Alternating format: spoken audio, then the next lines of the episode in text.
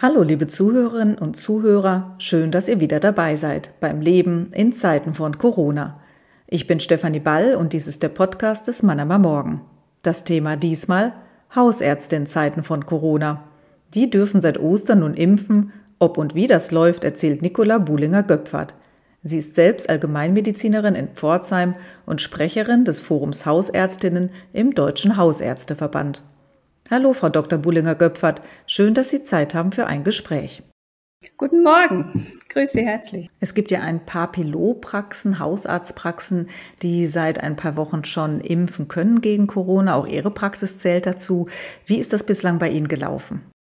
Ja, wir haben in den vergangenen drei Wochen bereits 162 Patientinnen und Patienten im Rahmen des Pilotprojekts des Landes Baden-Württemberg geimpft und das Projekt ist auch reibungslos gelaufen.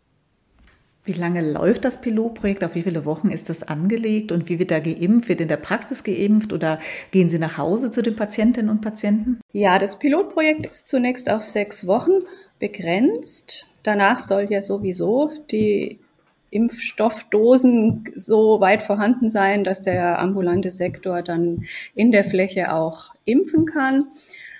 Und wir haben jetzt bereits die Erstimpfungen hinter uns gebracht und sind in der Zweitimpfungswoche. Wir gehen sowohl zu den Patientinnen und Patienten nach Hause, als auch der natürlich größere Teil kommt zu uns in die Praxen. Und geimpft mit dem Impfstoff von BioNTech?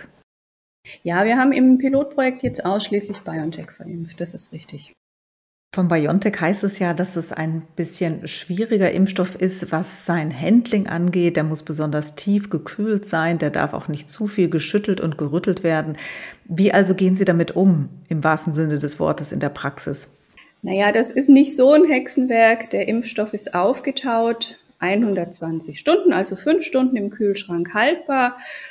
Glauben Sie, dass wir das schaffen, den fünf Tage im Kühlschrank sicher aufzubewahren? Ich, ich glaube schon. Wir haben ja für den Umgang mit unseren anderen Impfstoffen ebenfalls auch schon immer ein Qualitätsmanagement implementiert. Also wir haben medizinisches Fachpersonal, die wissen, wie man mit Impfstoff umgeht.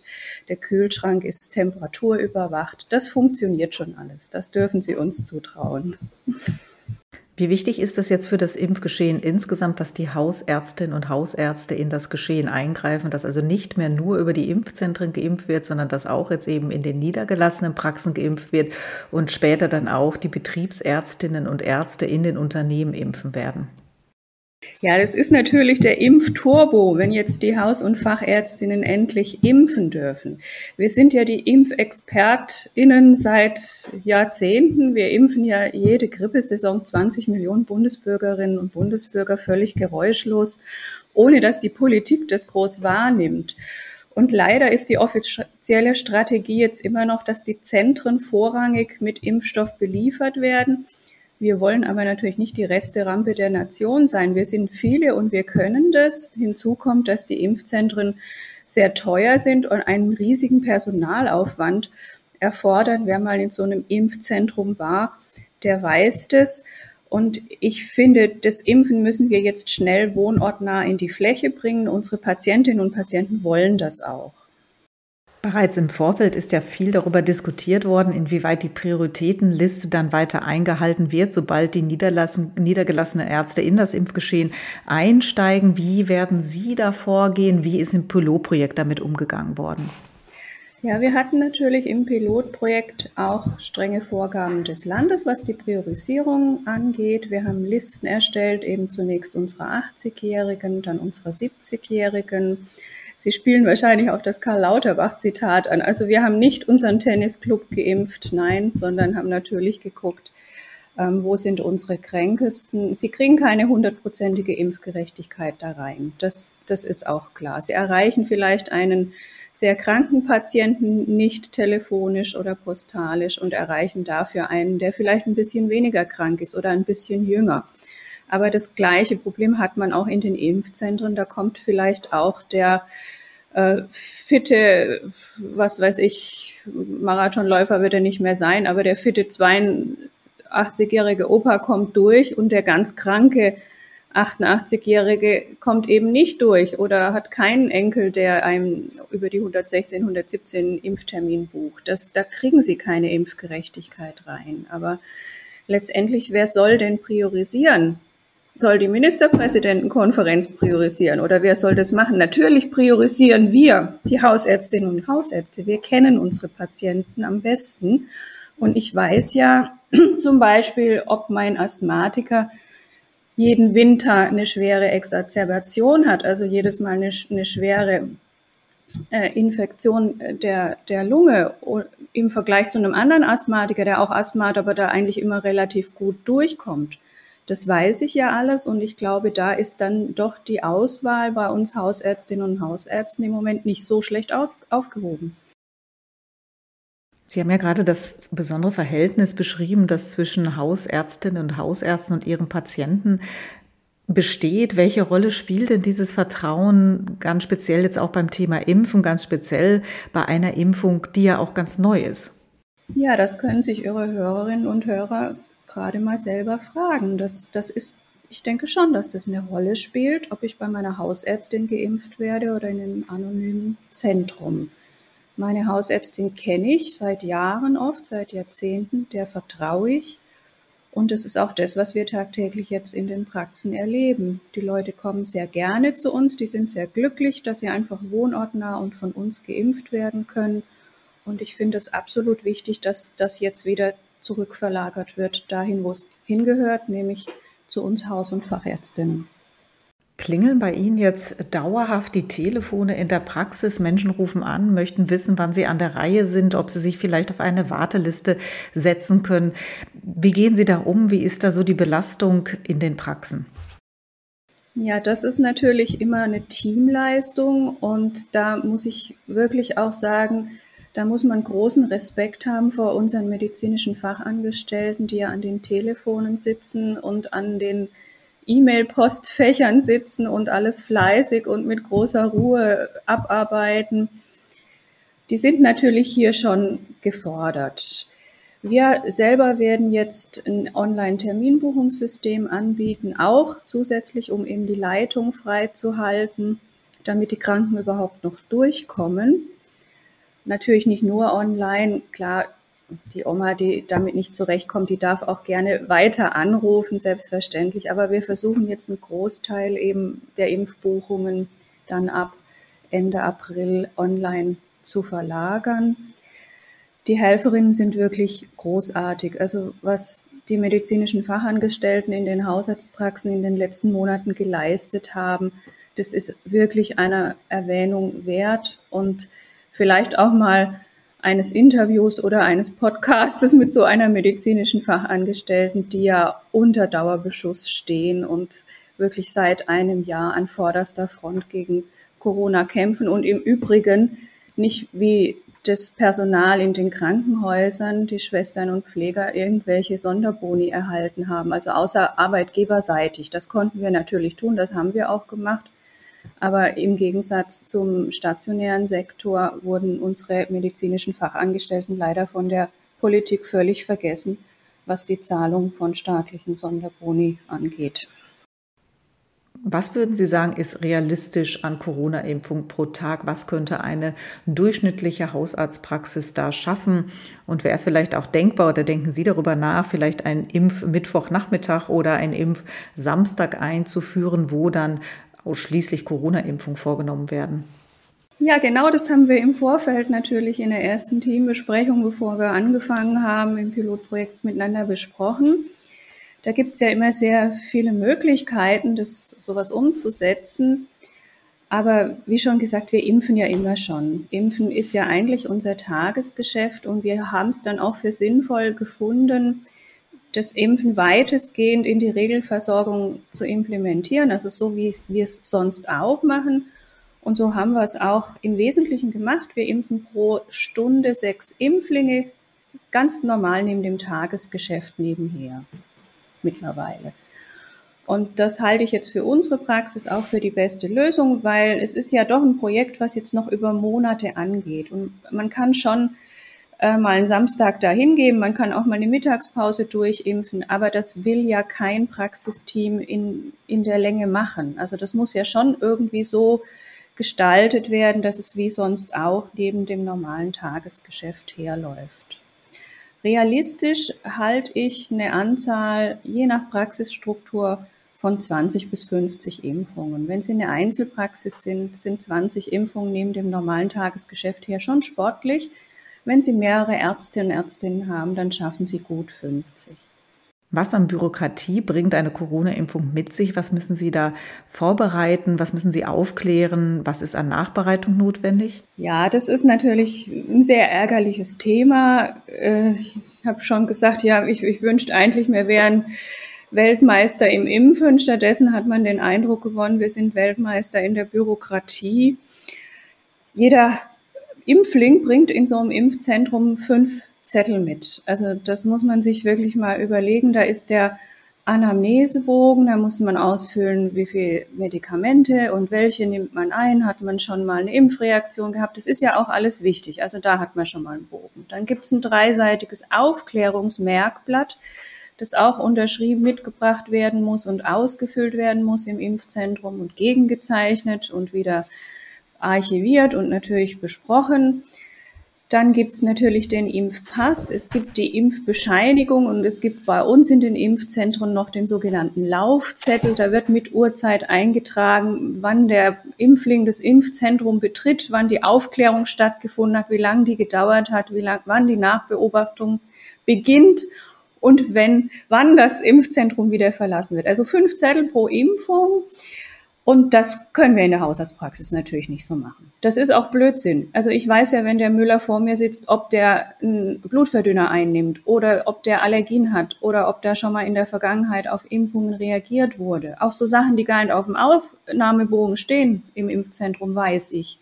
Ist es ein Patient, der Angst hat? Ich kenne den ja. Und von daher sind wir da in der Bürokratie deutlich schlanker als in den Impfzentren und auch wirklich ein wichtiger Faktor. Wir sind deutlich kostengünstiger. Was bekommen Sie denn pro Impfung? Auch das war ja Gegenstand der Verhandlungen. Ja, verhandelt wurde da nicht viel, kann ich Ihnen sagen. Das war eine Ansage aus dem Hause Spahn. Der hat einfach 20 Euro festgesetzt. Wir bekommen tatsächlich 20 Euro pro Impfung. Ist es ausreichend, wenn Sie die Arbeit, die Vorarbeit, die Nacharbeit, das Aufklären, das Beantworten von Fragen, gerade mit Blick auf diese neue Impfung, einbeziehen? Ja, was würden Sie gefühlt sagen? Ist ganz schön wenig, ne? Ganz schwierig. ja. ja. Also tatsächlich äh, in den Impfzentren ist ja nicht so ganz transparent, was eine Impfung in so einem Impfzentrum wirklich kostet, aber da werden so 130 bis 320 Euro aufgerufen. Und wenn man dann natürlich überlegt, dass der ambulante Sektor dann für 20 Euro impft, aber ich denke, wir sollten jetzt in dieser pandemischen Lage nicht unbedingt eine Preisdiskussion hier starten, es wäre schön, wenn die Politik da nochmal drüber nachdenkt, auch jetzt im Hinblick auf die Idee, die Impfzentren dann doch zügig zu schließen und es in den ambulanten Sektor, wo es ja auch hingehört, zurückzugeben. Dann vielleicht auch nochmal drüber nachdenken, dass wir natürlich auch unser Personal bezahlen müssen, was Termine macht, was begleitet, was nachdokumentiert, das ist nicht nur in den Impfzentren so. Das kostet alles Geld. Das reine Impfen, die reine Arztzeit, klar, die dauert natürlich nicht lang. Aber das ist ja immer, wie ich schon erklärt und ausgeführt habe, eine Teamleistung. Impfen in der Hausarztpraxis. Wie groß ist eigentlich der Aufklärungsbedarf bei den Menschen? Wie viele Fragen müssen Sie da beantworten? Oder sind die meisten Patientinnen und Patienten, die dazu Ihnen kommen, die Sie im Rahmen des Pilotprojekts bislang schon geimpft haben, einfach nur froh, dass sie endlich geimpft werden? Ich war überrascht, wie gering bei der, in, in der Pilotphase im, im Moment der Aufklärungsbedarf war. Also das ist vielleicht auch wirklich eine Sache des Vertrauens. Die Patientinnen und Patienten vertrauen uns, die haben natürlich die Aufklärungsblätter gelesen.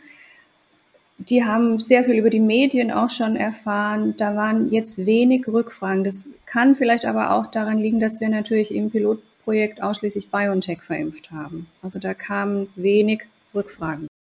Außer BioNTech gibt es ja noch weitere Impfstoffe, vor allen Dingen AstraZeneca, der ja in der EU eine große Rolle spielt, weil der auch in großem Maße bestellt worden ist, weil es auch einer der günstigsten Impfstoffe ist.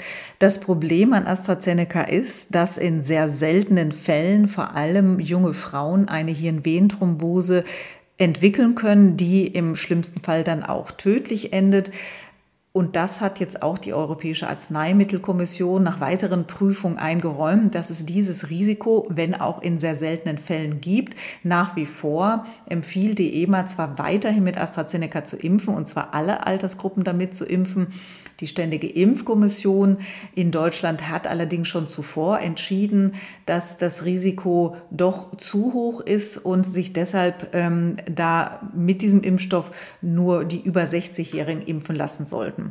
Wie gehen Sie dann in der Praxis damit um? Es könnte ja sein, dass Patientinnen und Patienten kommen, die sich fit fühlen, die vielleicht auch 58 sind oder ein 40-jähriger Mann, der ja nicht unbedingt im Risikoprofil für Hirnvenen Venenthrombosen ist, zumindest nach dem Erkenntnisstand, den man bislang hat, und der oder die dann sagen, ich fühle mich fit und gesund und habe da auch keine weiteren Bedenken und ähm, würde mich auch gerne mit AstraZeneca impfen lassen. Machen Sie das dann? Raten Sie davon ab? Wie gehen Sie damit um? Auf vermehrte Nachfragen schon einstellen müssen. Aber AstraZeneca ist ein zugelassener Impfstoff. Wir werden eingehend aufklären und es ist auch gar nicht so entscheidend, was ich dazu meine. Impfen ist immer eine persönliche Entscheidung. Wir werden nach eingehender Aufklärung diejenigen, die geimpft werden wollen, impfen. Wie gehen wir mit den Impfzögerlichen um? Wir wissen ja auch ein Schlagwort der Pandemie, Herdenimmunität ist erst dann zu erreichen, wenn rund 65, 70 Prozent der Bevölkerung geimpft sind. Die Kinder und Jugendlichen haben wir ja noch nicht einmal dabei. Die können wir nicht mitzählen, weil es bislang noch keinen zugelassenen Impfstoff gibt. Das heißt, man wäre dann schon angewiesen darauf, dass die allermeisten Erwachsenen sich impfen lassen wollen. Wie also gehen wir, wie also gehen Sie mit Patientinnen und Patienten um, die da doch eher zögerlich sind, ängstlich sind? Was machen wir mit denen? Ja, also Impfen ist zunächst finde ich immer eine persönliche Entscheidung. Ich denke aber, das ist auch legitim und wird wahrscheinlich auch so passieren, dass sich Geimpfte bald zu Wort melden und ihre Grundrechte zurückfordern. Und dann entsteht vermutlich ein gewaltiger gesellschaftlicher Druck. Also ich bin keine Politikerin, das ist nicht mein Business, ich bin Hausärztin. Da muss man dann im demokratischen Diskurs und in einer gesamtgesellschaftlichen Debatte entscheiden, was mit Impfgegnern ist oder mit Impf zögerlichen. Wie sehr hat denn das ganze Hickhack, das es jetzt um AstraZeneca eigentlich von Beginn an gegeben hat, äh, angefangen von Lieferschwierigkeiten bis eben dann jetzt zu den Fällen von äh, gefährlichen bis tödlichen Venus, äh, Sinusvenenthrombosen, also wie sehr hat das hin und her auch der Empfehlung, wer in welchem Alter geimpft werden sollte, in welchen Ländern dem Vertrauen in diesen doch neuen, in diesen konkreten Impfstoff, aber auch in diese doch ganz neue Impfung geschadet?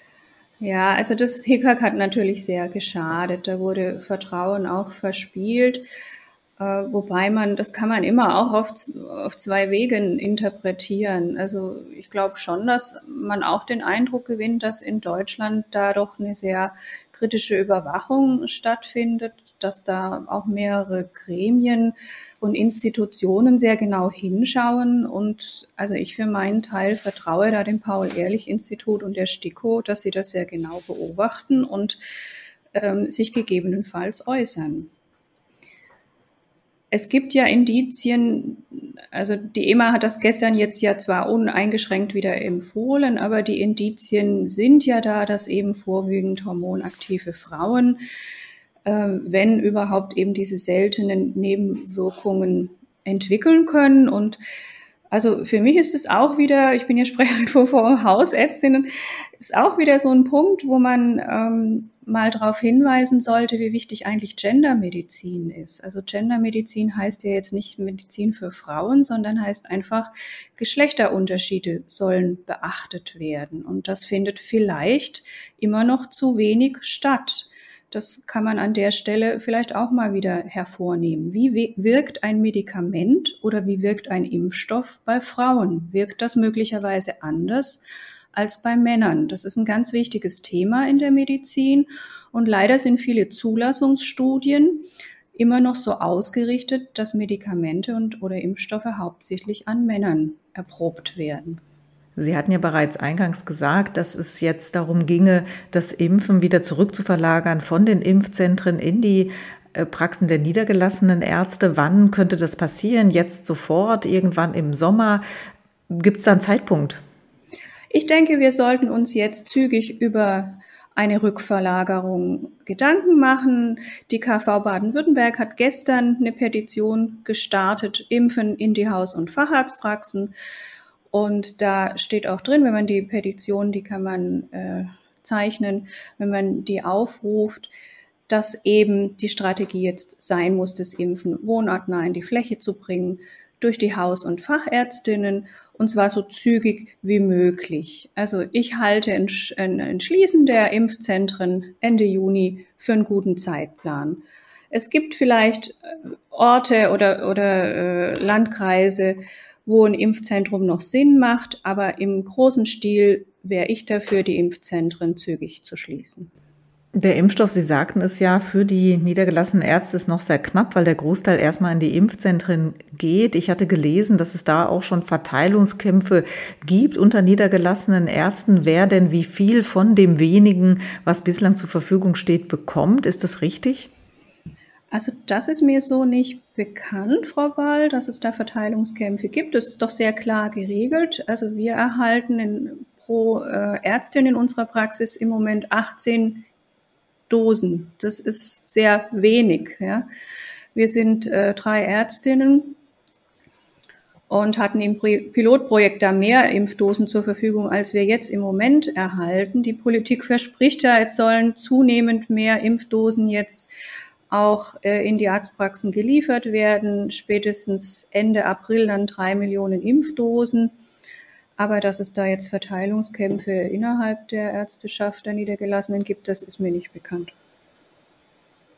Also es ist klar geregelt und Sie bekommen wie viele Dosen? Was sagten Sie? 18 pro, pro Woche. Tag oder pro Woche? Nee, pro Woche nur. Das ist ja das, ist das Furchtbare. Wir wollen impfen, wir scharren mit den Hufen. Wir sind da und wir können das, aber es, äh, die, der Impfstoff bleibt im Moment das Nadelöhr. Ne? Es scheitert an der Hardware. Sind Sie selber auch schon geimpft? Ich bin jetzt seit mittlerweile drei Wochen geimpft, genau. Aber habe mir einen offiziellen 116 117 Impftermin geholt und bin im Impfzentrum in Pforzheim geimpft von den Kollegen und Kollegen. Und das ist alles gut verlaufen. Das ist alles gut verlaufen. Keine grünen Ohren. Ja, Frau Bullinger-Göpfert, schön. Keine grünen Ohren vom Impfen. Vielen Dank für das Gespräch. Liebe Zuhörerinnen und Zuhörer, vielen Dank fürs Zuhören. Und bis zum nächsten Mal beim Leben in Zeiten von Corona gebt mir euer Feedback unter podcast.marmo.de. Folgt dem Mann aber morgen auf Instagram und Facebook und natürlich abonniert den Podcast, denn das Leben in Zeiten von Corona geht erst einmal weiter.